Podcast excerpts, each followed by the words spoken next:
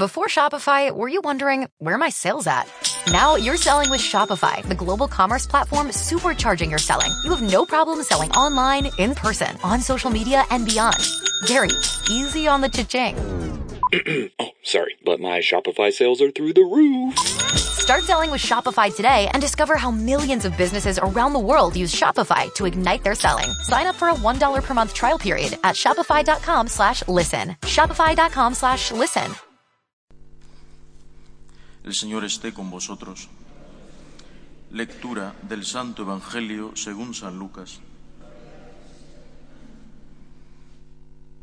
En aquel tiempo entró Jesús en el templo y se puso a echar a los vendedores diciéndoles, escrito está, mi casa es casa de oración, pero vosotros la habéis convertido en una cueva de bandidos.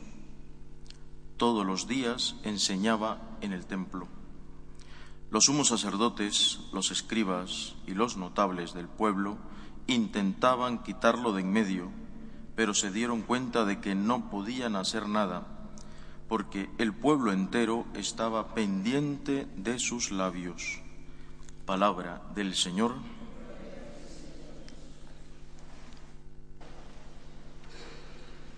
El episodio del Evangelio de hoy eh, ha provocado muchísimas discusiones, muchísimos debates y han corrido también ríos de tintas al respecto.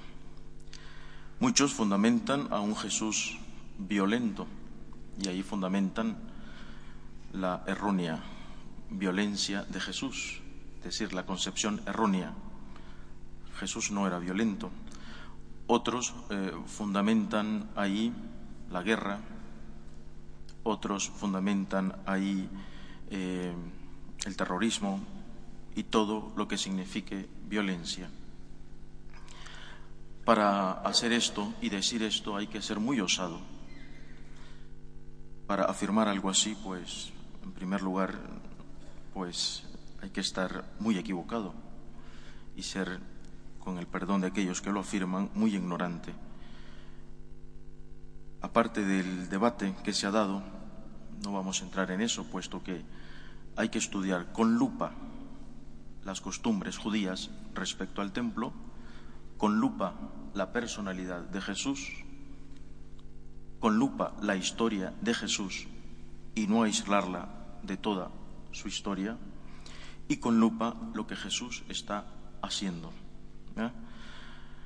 Podemos simplemente por ahora afirmar que es la ira santa de Jesús, que no se va contra las personas, sino contra las actitudes de las personas que han convertido la casa de, eh, del Señor de Yahvé en una cueva de bandidos.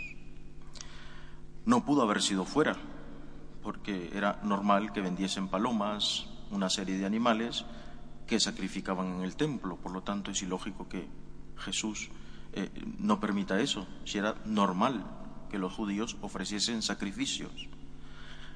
Por lo tanto, algo estaba pasando dentro del templo, no fuera como muchos piensan algo estaba pasando dentro para que Jesús se enojase. Y como dice el Evangelio, todos los días enseñaba en el templo.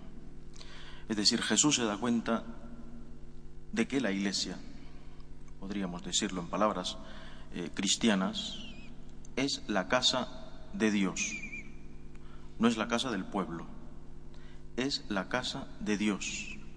Y Dios tiene la amabilidad de invitarnos es decir, la iglesia no es un sitio público, como muchos piensan.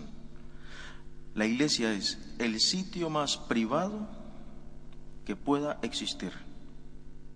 Es donde mora Dios. Es el sitio de la profundidad, de la intimidad divina. Y Dios tiene la amabilidad de invitarnos a su casa. Esto Jesús lo tiene clarísimo. El templo es de Yahvé, el templo es del Señor. Y el Señor invita a su pueblo a su casa. Es decir, Jesús se da cuenta que Yahvé, que Dios, tiene unos derechos. El primero, de ser al menos respetado. Pero más allá de todo el debate, hay incluso algo más profundo.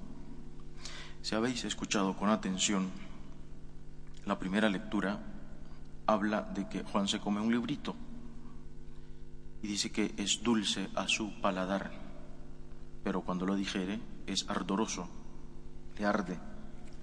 Si habéis repetido en el Salmo, las promesas del Señor son dulce al paladar.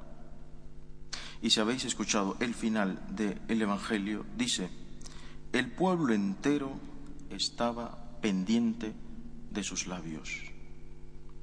Por aquí va lo que hoy el Señor nos quiere enseñar. Jesús se da cuenta de que la gente le seguía no porque Él era Jesús, el enviado. Le siguen porque sus palabras son bonitas. Le siguen porque tenía un poder impresionante de atracción, pero se quedan ahí nada más, en la atracción, porque sus palabras eran hermosas, maravillosas, envolvía, captaba. Estaba acostumbrado a las multitudes. Acuérdense, aquella multiplicación de panes, una de tantas. Cinco mil hombres, sin contar mujeres ni niños. Atraía, pues la gente, eso era lo único que seguía, sus palabras. ¿Dónde estaba toda esta gente cuando le crucifican? ¿Dónde, dónde estaban todos los curados, los enfermos, los resucitados, donde estaban tantas mujeres que habían pedido sanación, no estaban. Y antes el fundamento, Jesús lo da. Mi casa es casa de oración. Es decir, esta gente no ha entendido que Jesús viene a algo más importante han desligado el hacer de Jesús con el decir de Jesús. Van detrás de sus palabras, pero no van detrás de su obra mesiánica.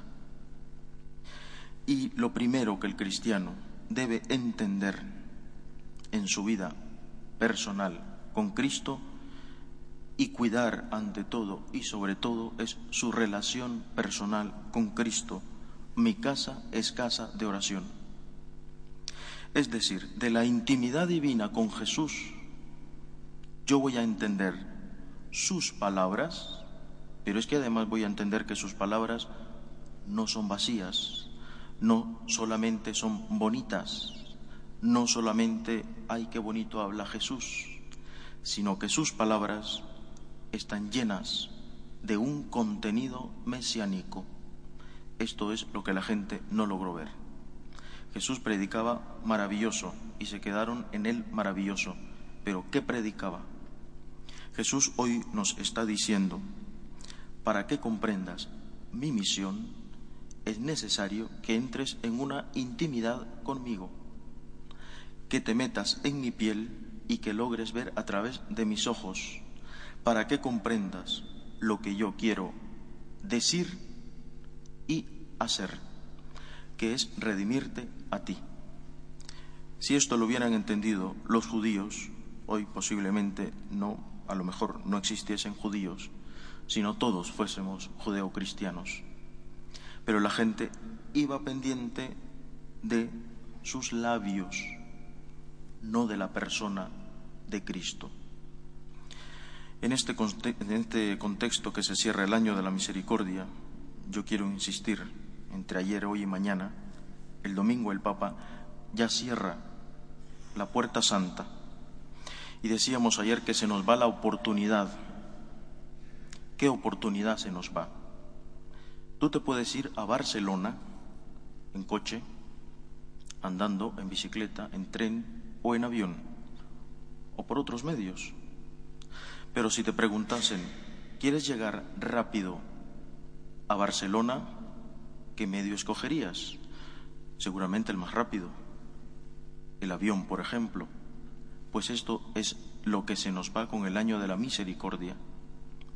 La misericordia de Dios es infinita, Pero este año ha sido la misericordia de Dios que se ha acercado a nosotros para adquirirla de una forma más rápida. Y esto se logra con oración.